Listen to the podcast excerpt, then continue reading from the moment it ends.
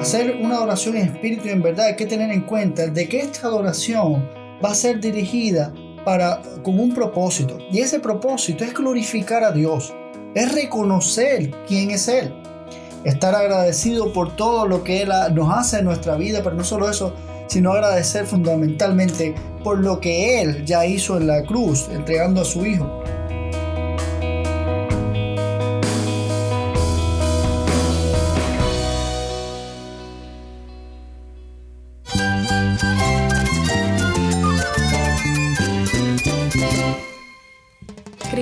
Todo. Cristo es el Rey del universo, es quien guía nuestras vidas. Él es grande y amoroso. Él es real. Solamente Jesucristo es nuestro Señor y Salvador. Es mía quien me fortalece. En Cristo Jesús hay esperanza, hay paz. Y nuestro Dios es un Dios de rescate. Estás escuchando a El Faro de Redención. Cristo desde toda la Biblia para toda Cuba y para todo el mundo.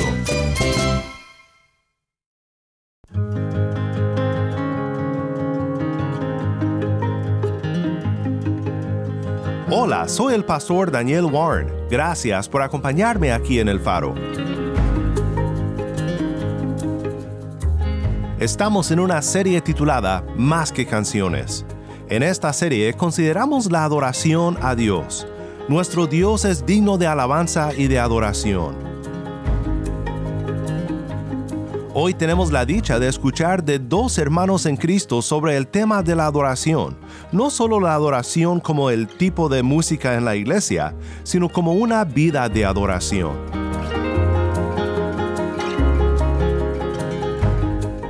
Bueno, creo que servir al Señor es uno de los privilegios más grandes que puede tener un creyente.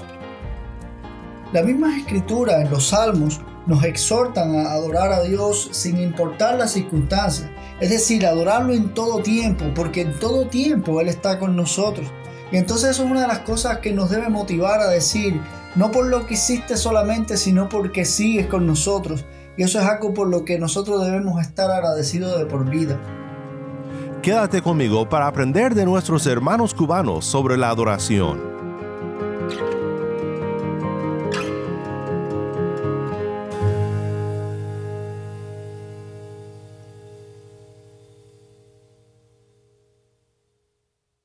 Estamos con Jennifer y Gretel en La Habana, Cuba.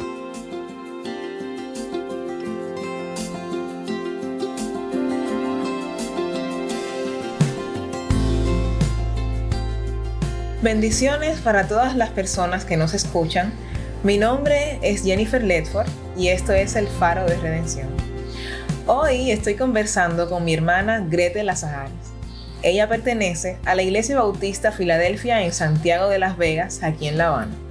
Muchas gracias, mi hermana, por acceder a conversar con nosotros sobre este tema del Ministerio de la Adoración, en el cual tú has estado sirviendo por un tiempo ya. ¿Cuándo comenzaste a servir en este ministerio? ¿Tú sabías la responsabilidad que conlleva el liderar al pueblo de Dios a la adoración? Bueno, desde muy joven comencé a servir en diferentes partes del culto de adoración en mi iglesia natal y ciertamente al comenzar uno nunca sabe la magnitud de la responsabilidad que esto implica para nuestras vidas, pero ciertamente es una gran responsabilidad y un privilegio enorme el poder guiar a la congregación a una adoración genuina en espíritu y en verdad, como dice la palabra, un reto que nos proponemos en cada culto, en cada tiempo de adoración.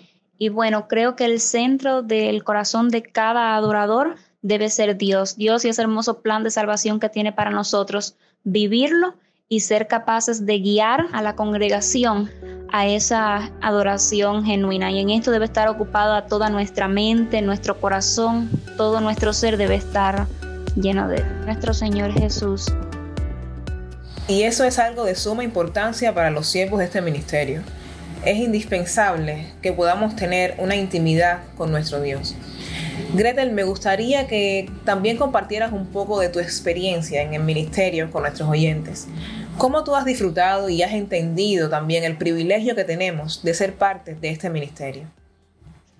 Bueno, creo que servir al Señor es uno de los privilegios más grandes que puede tener un creyente. Y para mí el servir en el ministerio de adoración ha sido una de las experiencias más hermosas que he podido experimentar en mi vida como cristiana. Y pienso que cada persona que ha sentido ese llamado, ese deseo en su corazón de servir al Señor en un ministerio de adoración determinado en sus iglesias, lo primero que debe tenerse, tener es mucho temor de Dios. Debe ser una persona temerosa de Dios en todos sus caminos, teniendo en cuenta que al Dios que nos disponemos a servir es un Dios que es santo, santo, santo y que se merece lo mejor. Donde quiera que hay un grupo de personas, siempre van a haber diferentes ideas y puntos de vista distintos y las formas de pensar son muy diversas y creo que eso es uno de los conflictos más comunes que todos tienen su opinión y su forma de pensar respecto a cómo debe de ser la adoración pero nada que el Señor no pueda mediar y que no podamos usar para perfeccionar así cada culto de adoración. Pienso que tienes razón. Y para enfrentar todo esto, necesitamos tener mucha humildad, mucha madurez y esto, todo esto tiene que ser fruto del Espíritu Santo en nuestra vida. A través del Espíritu Santo es que tenemos la capacidad de morir a nuestros propios deseos, de poner al otro, al hermano, por encima de nosotros mismos. Y sí, pienso que es una lucha constante. ¿Cuál puedes decir que ha sido tu modelo a seguir en temas de humildad? Bueno, creo que el mayor ejemplo de humildad y de servicio lo fue nuestro Señor Jesús. Y sí, el ministerio de adoración eh, es un ministerio que requiere todo el tiempo de servir a Dios y de servir también a otras personas. Y eso nos ayuda a ser mejores como personas, como cristianos, a ser más humilde, a tener más mansedumbre, más paciencia para con los demás. Y así también va formando en nosotros un carácter más parecido al carácter que Dios quiere que cada uno tengamos. Amén. ¿Y cómo has lidiado con el desánimo? Sabemos que en ocasiones nos podemos sentir que la tarea nos supera y pienso que tenemos un riesgo constante de que al realizar siempre la misma actividad, en algún momento lo podamos ver como algo ordinario, solo como algo más que tenemos que hacer los domingos Pienso que tenemos riesgos de perder el verdadero enfoque de nuestra adoración, que es de hecho la exaltación del Señor. ¿Cómo tú has lidiado con el desánimo? Bueno, son muchas las veces que me he sentido desanimada, incapaz de servir al Señor porque el ministerio de la adoración es algo muy complejo, pero le doy muchas gracias a Dios por sus promesas, que son verdad en nuestras vidas, porque ellas nos alientan, nos sustentan, me han fortalecido en múltiples ocasiones por cada persona que Él me ha llevado para darme palabras de aliento y de ánimo por su Espíritu Santo que cada día me hace entender que lo que estoy haciendo no es un llamado de hombres, sino un llamado de Dios. Y bueno, eso me ha dado fuerzas y me ha ayudado a lidiar con el desánimo. Pienso que también el Señor no solo utiliza a los miembros del grupo de alabanza para glorificar su nombre en medio de la congregación, sino que pienso que puede utilizar todo lo que acontezca en la vida de los miembros del grupo de adoración y hasta los mismos conflictos que pueden tener lugar dentro del grupo para mostrar aspectos de nuestra vida espiritual en la cual debemos crecer.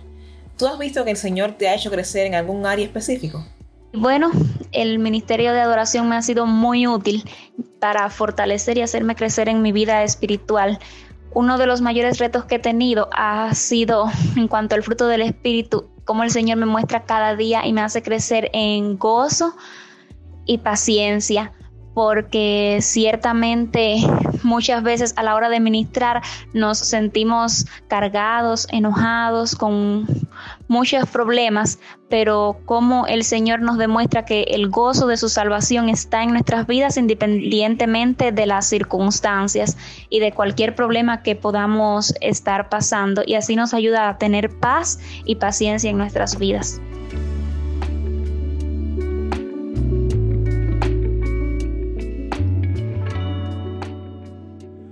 Soy el pastor Daniel Warren. Estamos compartiendo la voz del pueblo cubano en esta serie Más que canciones. Escuchemos ahora a Luis Alberto, quien nos habla sobre la adoración en espíritu y en verdad, y cómo debe ser ordenada y también bíblica.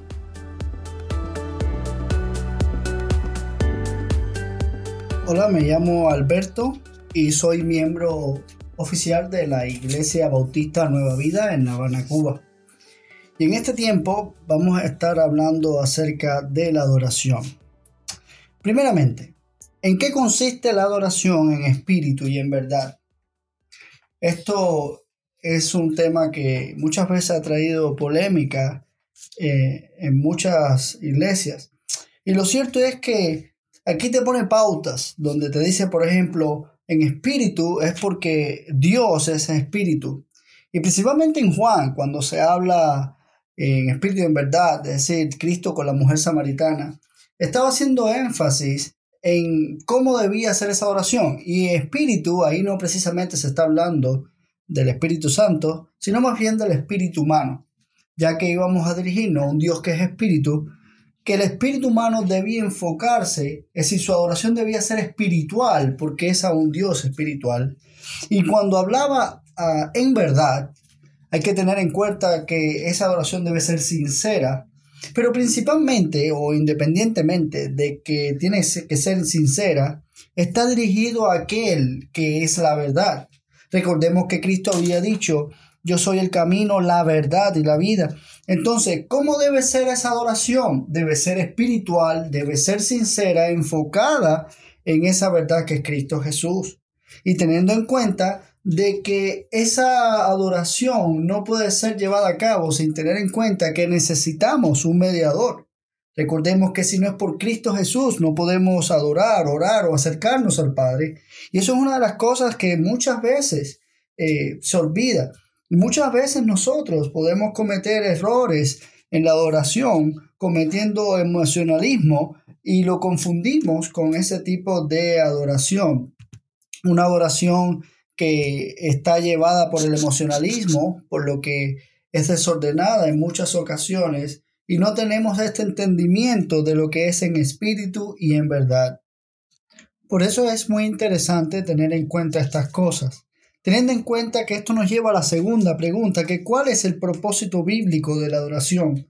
Hay que tener en cuenta que para poder eh, hacer una adoración en espíritu y en verdad hay que tener en cuenta de que esta adoración va a ser dirigida para, con un propósito. Y ese propósito es glorificar a Dios, es reconocer, reconocer quién es Él, estar agradecido por todo lo que Él nos hace en nuestra vida, pero no solo eso, sino agradecer fundamentalmente por lo que Él ya hizo en la cruz, entregando a su Hijo. Eso es una de las cosas que nos debe motivar a tener ese, eh, esa adoración correcta, enfocada y dirigida en espíritu en verdad a nuestro Señor, porque solo Él es digno de alabanza, pero debe ser una alabanza y una adoración correcta como Él demanda. Cuando buscamos en la Biblia desde el Antiguo Testamento, cuando se está hablando del tema de la adoración, era enfocado por esto mismo, era enfocado a ese Dios grande que había hecho grandes hazañas y grandes cosas y alante de los ojos de esas personas que estuvieron eh, durante el Antiguo Testamento y tuvieron contacto con ese Dios, sea por una manifestación, sea por una acción que se les fue revelado a ellos. Pero como ellos ya entendían la grandeza de ese Dios, ellos tenían que darle adoración. Y ese era el propósito, glorificar ese Dios, adorar ese Dios, exaltar ese Dios y reconocer quién era ese Dios que se le había manifestado. Cuanto más nosotros ahora, que ya lo tenemos toda la revelación completa y podemos adorar a nuestro Señor Jesucristo, demostrando que desde el Antiguo Testamento el Señor nos estaba guiando y enfocando a nuestro Redentor, a nuestro Salvador Jesucristo. Una de las cosas que pudiéramos preguntarnos también es, ¿quiénes son los adoradores entonces? Bueno, a veces podemos pensar que los adoradores eh, son el grupo de alabanza de una iglesia en específico y esos son eh, los adoradores, pero lo cierto es que los, los, adoradores son todos los creyentes, son todos aquellos que profesan creer en nuestro Señor Jesucristo como su Salvador y que adorar no es solo cantar una canción, Recuerdo cuando nos hicieron esta pregunta cuando era joven, ¿cuántas veces adoras a Dios? Y en mi ingenuidad, que no conocía mucho eh, dije que adoraba de vez en cuando cuando cantaba una canción. Y lo cierto es que no es eso. Adorar, eh, según la Biblia, no es cantar una canción a Dios, sino que adorar es un estilo de vida. Adorar es algo que, que nosotros como creyentes debemos hacer constantemente. Dios siempre nos demanda que nos santifiquemos. Sabemos que esa santificación viene porque ya hemos entendido la salvación en Cristo Jesús y que esa santificación nos va a, dar como resultado el querer adorar a nuestro Señor Jesucristo, pero adorarlo con nuestra vida, en donde estemos, en el trabajo, en el hogar, eh, en el sufrimiento, adorarlo porque hemos reconocido quién es ese Dios Todopoderoso. Con cada, con cada obra, con cada buena obra que nosotros podamos efectuar en nuestra vida, desde ayudar a una anciana como darle dinero a los pobres, teniendo en cuenta y haciéndolo con el entendimiento de que lo hacemos porque ya hemos entendido ese evangelio de salvación a través de Cristo y que si lo hago es por gratitud a ese que me salvó, bueno, entonces así también estoy adorando a, nuestro Dios, porque Dios lo que quiere es eso, que lo adoremos en espíritu y en verdad, pero teniendo en cuenta estas cosas, que, que ¿por qué es que lo hago? Lo hago por Él, porque Él me salvó. Adorar a Dios nos trae a nosotros como creyentes eh, muchos beneficios. Porque cuando adoramos, adoramos a, ese Señor y con el entendimiento de, por qué es que adoramos y a quién adoramos, eso es algo que nos, alienta, nos, nos, alienta y nos, motiva, nos impulsa a, a, decir, confiamos en ti y te alabamos, te glorificamos, sea con nuestra vida, sea con cánticos, pero es reconociendo que, hay algo superior a mí, ese algo es Dios, ese algo es Cristo, ese algo es que, nos, que, es por encima de mí y que dependo de ti. Y eso es una forma de decir, eh, yo te necesito y sin ti nada soy. Así, por eso creo que eh, cuando un creyente eh, adora a Dios, es la, es la forma, al igual que la oración y la adoración, eso, son cosas que lo que demuestran es que dependes de ese Dios, dependes de ese Dios que te salvó, dependes de ese Dios que ya has entendido que fue tu creador, que es el que te sostiene, que es el que te guía. Por eso que es un gran beneficio sin contar que cuando leemos las escrituras entendemos que es Dios el que nos sostiene y qué forma tan hermosa de que Dios nos ha permitido eh, darle las gracias por esa salvación y por esa guianza a través de la adoración. Y por eso que cuando hemos entendido ese evangelio de salvación en Cristo Jesús, esto nos debe llevar a adorar a, Dios en todo tiempo. Porque sabemos que no es que, que, Cristo murió en la cruz, resucitó y se fue y nos dejó a, a nuestro libre albedrío, sino que Dios, Él nos ha dicho, yo te voy a proteger, te voy a sustentar y voy a estar contigo hasta el día final. Entonces, teniendo en cuenta esto, que está todos los días con nosotros, la adoración no ha de ser solo un momento determinado, sino en todo tiempo. Y lo cierto es que la misma escritura en los salmos nos exhortan a adorar a Dios sin importar las circunstancias. Es decir, adorarlo en todo tiempo, porque en todo tiempo Él está con nosotros. Y entonces eso es una de las cosas que nos debe motivar a decir, no por lo que hiciste solamente, sino porque sigues con nosotros. Y eso es algo por lo que nosotros debemos estar agradecidos de por vida. Entonces, teniendo en cuenta todo esto que hemos hablado, adoremos a nuestro Dios en espíritu y en verdad, teniendo en cuenta lo que significa esto, recordando que nosotros todos somos adoradores como creyentes y que debemos hacerlo en todo tiempo, porque solo eres digno y solo Él merece toda gloria y toda honra.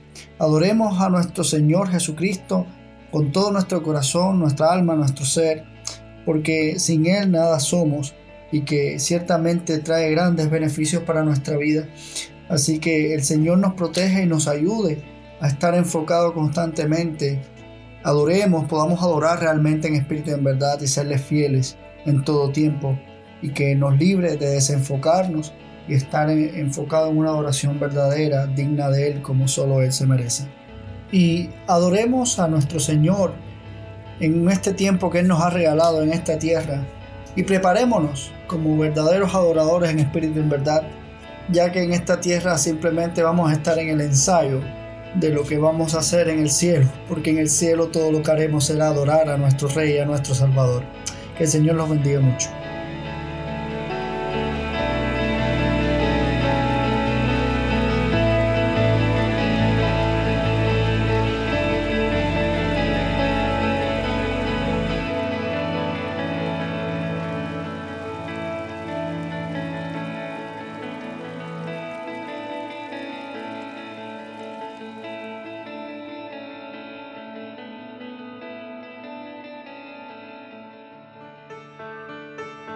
Soy el pastor Daniel Warren y esto es El Faro de Redención.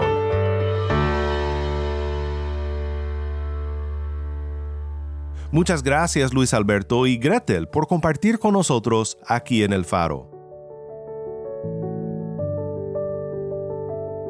Oremos juntos para terminar.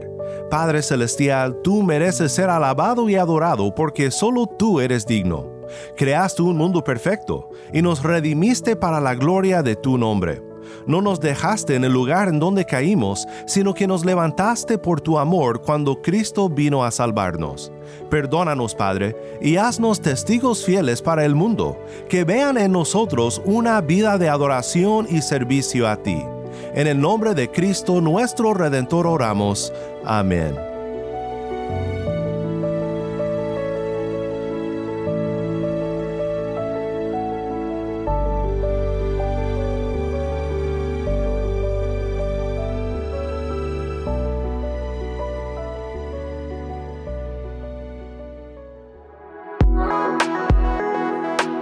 Si estás en sintonía fuera de Cuba, te animo a que ores para unirte con nosotros en nuestra misión de hacer resplandecer la luz de Cristo en Cuba y de compartir la voz del pueblo de Dios en esta hermosa isla con oyentes en todo el mundo.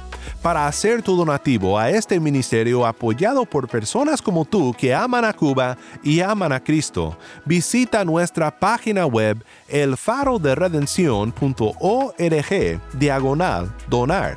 elfaroderedención.org diagonal donar. Gracias por tu sintonía y que Dios te bendiga con su gracia.